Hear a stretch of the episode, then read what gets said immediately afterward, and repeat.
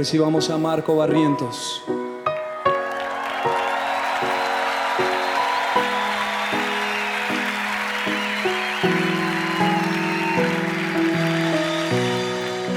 Dios de mi corazón, en ti encontré mi salvación. Tu gloria y majestad quiero siempre contemplar. Tú eres mi adoración. Buenos días para todos, estamos en la lectura 365 en la sección número 53. En la oración inicial tendremos el Salmo 27 entre los versículos 7 y 14. En el Antiguo Testamento tendremos a Levítico 7 y 8. Y en el Nuevo Testamento tendremos a Lucas 3 del 21 al 38. Escuchemos la oración inicial. Escúchame cuando oro, oh Señor. Ten misericordia y respóndeme. Mi corazón te ha oído decir, ven y conversa conmigo. Y mi corazón responde, aquí vengo, Señor. No me des la espalda, no rechaces a tu siervo con enojo. Tú siempre has sido mi ayudador. No me dejes ahora no me abandones, oh Dios de mi salvación. Aunque mi padre y mi madre me abandonen, el Señor me mantendrá cerca. Enséñame cómo vivir, oh Señor. Guíame por el camino correcto, porque mis enemigos me esperan.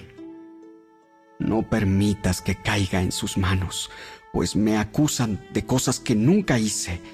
Cada vez que respiran, me amenazan con violencia. Sin embargo, yo confío en que veré la bondad del Señor mientras estoy aquí en la tierra de los vivientes.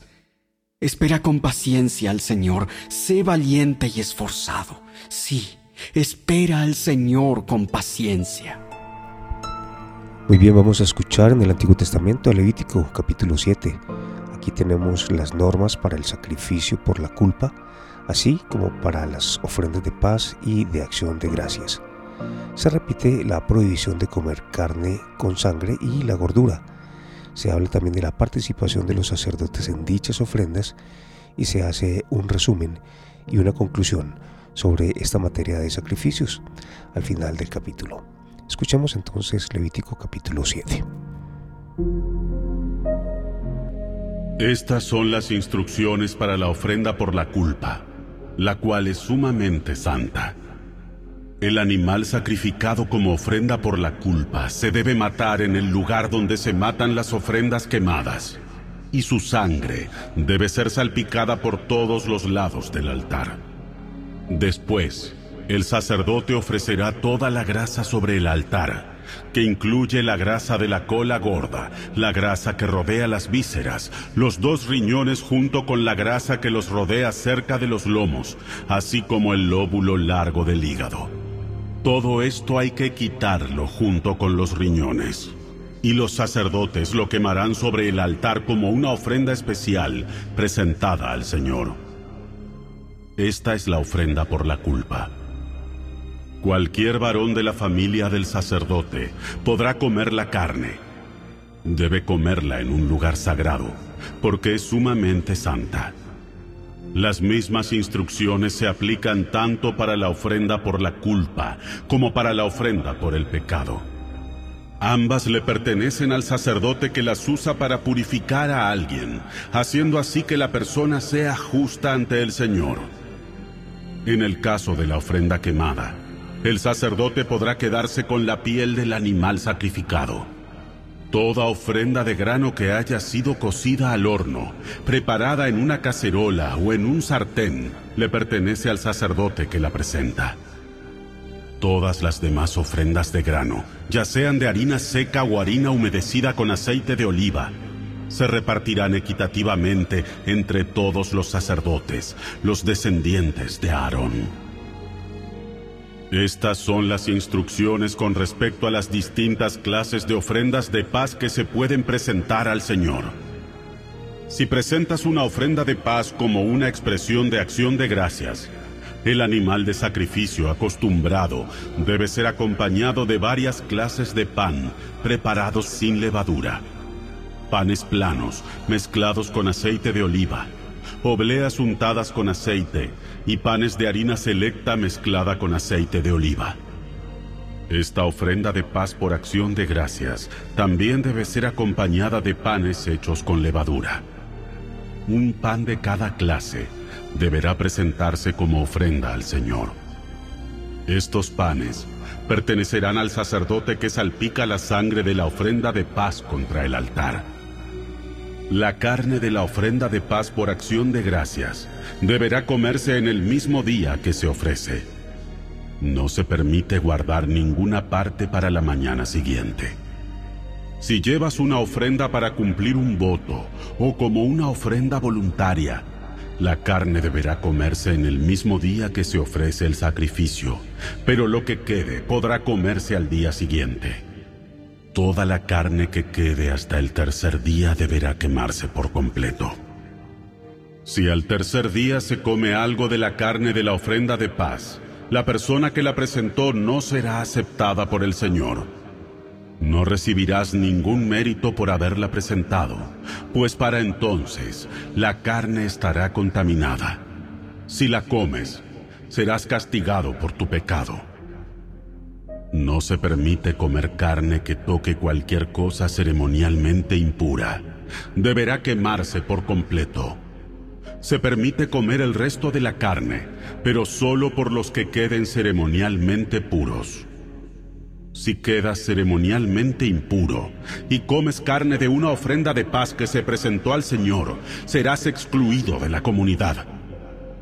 Si tocas cualquier cosa que sea impura, ya sea contaminación humana o un animal impuro o cualquier otra cosa impura y detestable, y luego comes carne de una ofrenda de paz presentada al Señor, serás excluido de la comunidad.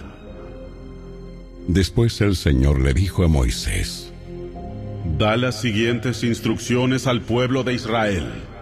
Nunca deberás comer grasa, ya sea de ganado, de oveja o de cabra. Nunca deberás comer la grasa de un animal encontrado muerto o despedazado por animales salvajes, aunque puede usarse para cualquier otro propósito. Cualquiera que coma la grasa de un animal presentado como ofrenda especial al Señor será excluido de la comunidad donde sea que vivas. Nunca deberás consumir la sangre de ningún ave o animal. Todo el que consuma sangre será excluido de la comunidad. Entonces el Señor le dijo a Moisés, Da las siguientes instrucciones al pueblo de Israel. Cuando presentes una ofrenda de paz al Señor, lleva una parte como ofrenda al Señor Preséntala al Señor con tus propias manos, como una ofrenda especial para Él. Lleva la grasa del animal junto con el pecho y levanta el pecho como una ofrenda especial al Señor. Luego, el sacerdote quemará la grasa en el altar, pero el pecho le pertenecerá a Aarón y a sus descendientes. El muslo derecho de la ofrenda de paz se le dará al sacerdote como ofrenda. El muslo derecho siempre se le dará al sacerdote que ofrece la sangre y la grasa de la ofrenda de paz.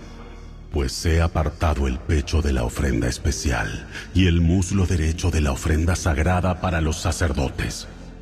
Aarón y sus descendientes tendrán el derecho perpetuo de participar en las ofrendas de paz presentadas por el pueblo de Israel.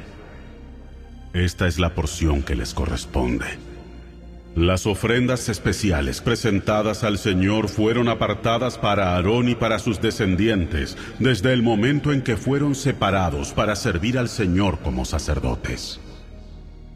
En el día que fueron ungidos, el Señor les mandó a los israelitas que dieran estas porciones a los sacerdotes como su parte perpetua de generación en generación.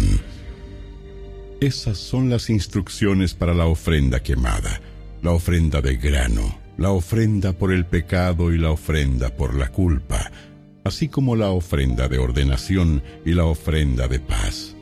El Señor le dio esas instrucciones a Moisés en el monte Sinaí, cuando les ordenó a los israelitas que presentaran sus ofrendas al Señor en el desierto de Sinaí.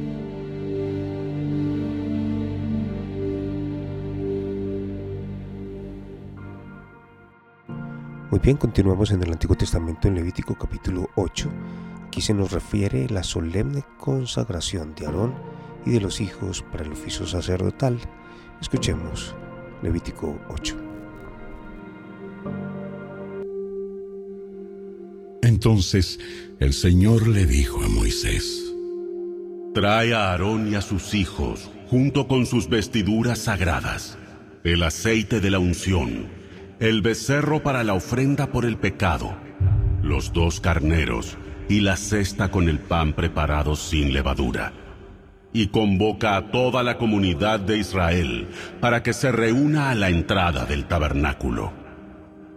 Así que Moisés siguió las instrucciones del Señor, y toda la comunidad se reunió a la entrada del tabernáculo. Moisés les anunció, esto es lo que el Señor nos ha ordenado que hagamos. Después presentó a Aarón y a sus hijos y los lavó con agua. Aarón le puso la túnica oficial y lo ciñó con una faja alrededor de la cintura. Lo vistió con el manto, le puso encima el efod bien asegurado con la faja decorativa. Después Moisés puso el pectoral sobre Aarón y colocó adentro el urim y el tumim.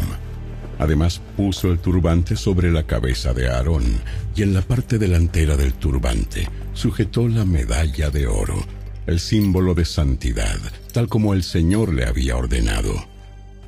Después Moisés tomó el aceite de la unción y ungió el tabernáculo y todo lo que había en él, y así los santificó. Roció el altar siete veces con el aceite, de esta manera lo ungió junto con todos los utensilios, al igual que el lavamanos y su base para santificarlos. Luego derramó un poco de aceite de la unción sobre la cabeza de Aarón, y de esta manera lo ungió y lo santificó para su labor. Después, Moisés presentó a los hijos de Aarón los vistió con sus túnicas, las ató con las fajas y les colocó los gorros especiales, tal como el Señor le había ordenado. Luego Moisés presentó el becerro para la ofrenda por el pecado. Aarón y sus hijos pusieron sus manos sobre la cabeza del becerro. Moisés lo mató y tomó parte de la sangre y con su dedo la untó sobre los cuatro cuernos del altar para purificarlo derramó el resto de la sangre al pie del altar. Mediante este proceso, al purificarlo, el altar quedó consagrado. Después Moisés tomó toda la grasa que rodea las vísceras, el lóbulo largo del hígado, los dos riñones, junto con la grasa que los rodea, y lo quemó todo sobre el altar. Luego tomó el resto del becerro, incluidos la piel, la carne y el estiércol, y lo quemó en el fuego fuera del campamento, tal como el Señor le había ordenado. Luego, Moisés presentó el carnero para la ofrenda quemada. Aarón y sus hijos pusieron sus manos sobre la cabeza del carnero, y Moisés lo mató. Después tomó la sangre del carnero y la salpicó por todos los lados del altar. Luego cortó el carnero en pedazos, quemó la cabeza, algunos de los pedazos y la grasa en el altar. Después de lavar las vísceras y las patas con agua, Moisés quemó todo el carnero sobre el altar como una ofrenda quemada. Fue un aroma agradable, una ofrenda especial presentada al Señor, tal como el Señor le había ordenado. Después, Moisés presentó el otro carnero, el de la ordenación. Aarón y sus hijos pusieron sus manos sobre la cabeza del carnero, y Moisés lo mató. Después tomó un poco de la sangre y se la untó a Aarón en el lóbulo de la oreja derecha, en el pulgar de la mano derecha y en el dedo gordo de su pie derecho.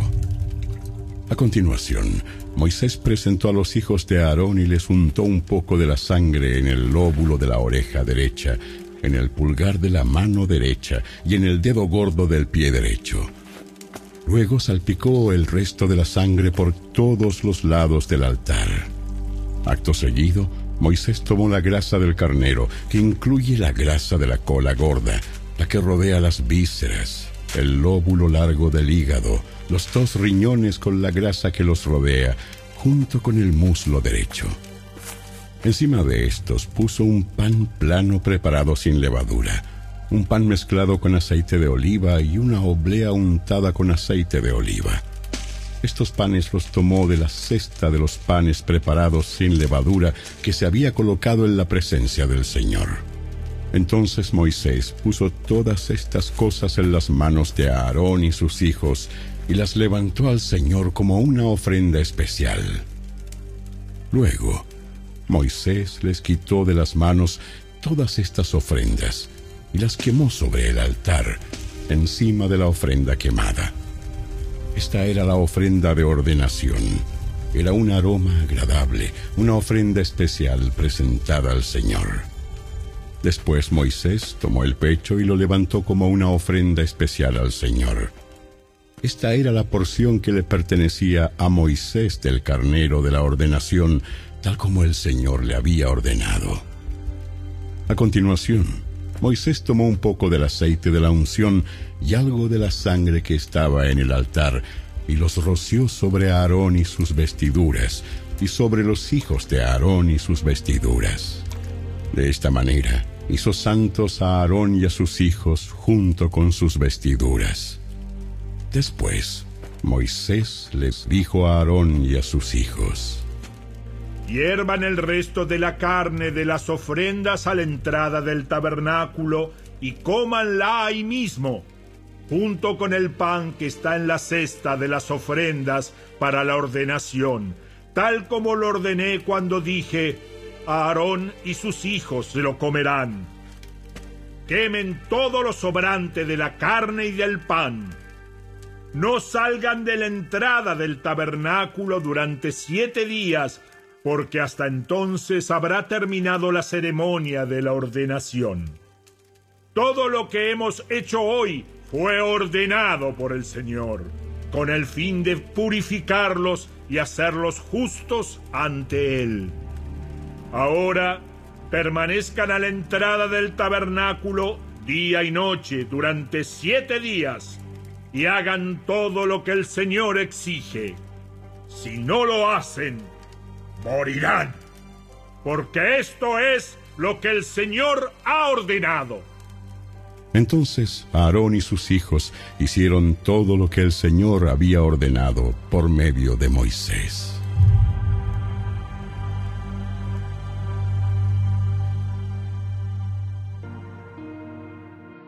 Aquí se nos habla acerca de la vida de Jesús en su ministerio a partir de los 30 años. Escuchemos entonces a Lucas capítulo 3 versículo 21 al 38. Jesús mismo fue bautizado. Mientras él oraba, los cielos se abrieron y el Espíritu Santo, en forma visible, descendió sobre él como una paloma. Y una voz dijo desde el cielo, Tú eres mi Hijo muy amado y me das gran gozo. Jesús tenía unos 30 años cuando comenzó su ministerio público. Jesús era conocido como el hijo de José. José era hijo de Elí. Elí era hijo de Matat. Matat era hijo de Leví. Leví era hijo de Melqui. Melqui era hijo de Hanna. Hanna era hijo de José.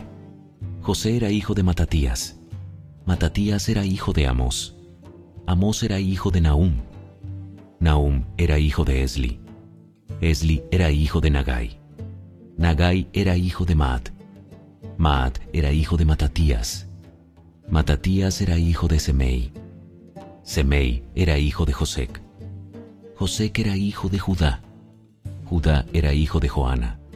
Joana era hijo de Reza. Reza era hijo de Zorobabel. Zorobabel era hijo de Salatiel. Salatiel era hijo de Neri. Neri era hijo de Melki. Melki era hijo de Adi. Adi era hijo de Cosam. Cosam era hijo de Elmodam. Elmodam era hijo de Er. Er era hijo de Josué. Josué era hijo de Eliezer. Eliezer era hijo de Jorim. Jorim era hijo de Matat. Matat era hijo de Leví. Leví era hijo de Simeón. Simeón era hijo de Judá. Judá era hijo de José. José era hijo de Jonán. Jonán era hijo de Eliakim. Eliakim era hijo de Melea. Melea era hijo de Mainán. Mainán era hijo de Matata. Matata era hijo de Natán. Natán era hijo de David. David era hijo de Isaí. Isaí era hijo de Obed. Obed era hijo de Boaz. Boaz era hijo de Salmón. Salmón era hijo de Naasón. Naasón era hijo de Aminadab. Aminadab era hijo de Admín. Admín era hijo de Arní. Arní era hijo de Esrón. Esrón era hijo de Fares. Fares era hijo de Judá. Judá era hijo de Jacob. Jacob era hijo de Isaac. Isaac era hijo de Abraham. Abraham era hijo de Taré. Taré era hijo de Nacor. Nacor era hijo de Serug. Serug era hijo de Reu. Reu era hijo de Peleg. Peleg era hijo de Eber. Eber era hijo de Sala. Sala era hijo de Cainán. Cainán era hijo de Arfaxad. Arfaxad era hijo de Sem. Sem era hijo de Noé. Noé era hijo de Lamec. Lamec era hijo de Matusalén. Matusalén era hijo de Enoc. Enoc era hijo de Jared. Jared era hijo de Mahalalel. Mahalalel era hijo de Cainán. Cainán era hijo de Enos. Enos era hijo de Set. Set era hijo de Adán. Adán era hijo de Dios.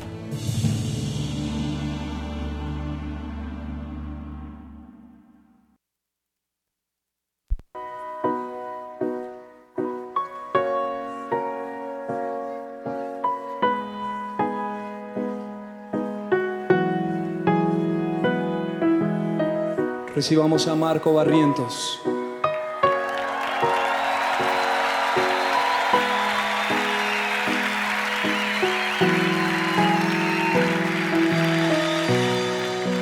Dios de mi corazón, en ti encontré mi salvación. Tu gloria y majestad quiero siempre contemplar. Tú eres mi adoración y mi eterna canción. Todo mi interior es cautivado por tu amor.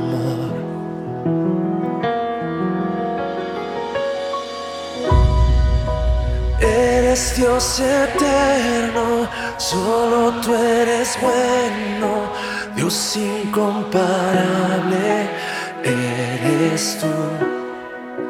Nunca me separaré de tu gran amor. Eres mi Señor, mi Salvador.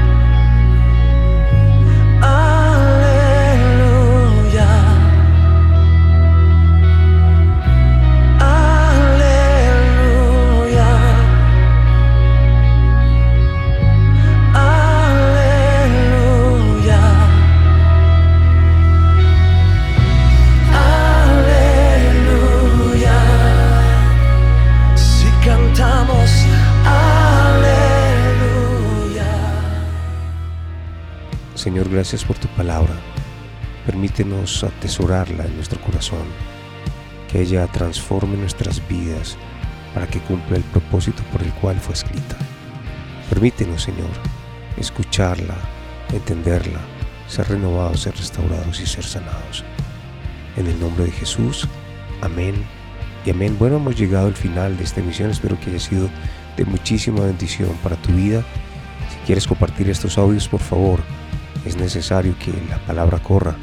Si de pronto no has escuchado algunos de los audios anteriores, nos puedes eh, sintonizar a través de tu bendición radio podcast por cualquier plataforma. Dios les bendiga, Dios les guarde y haga resplandecer su rostro sobre ustedes y tenga de ustedes misericordia y paz. Chao, chao.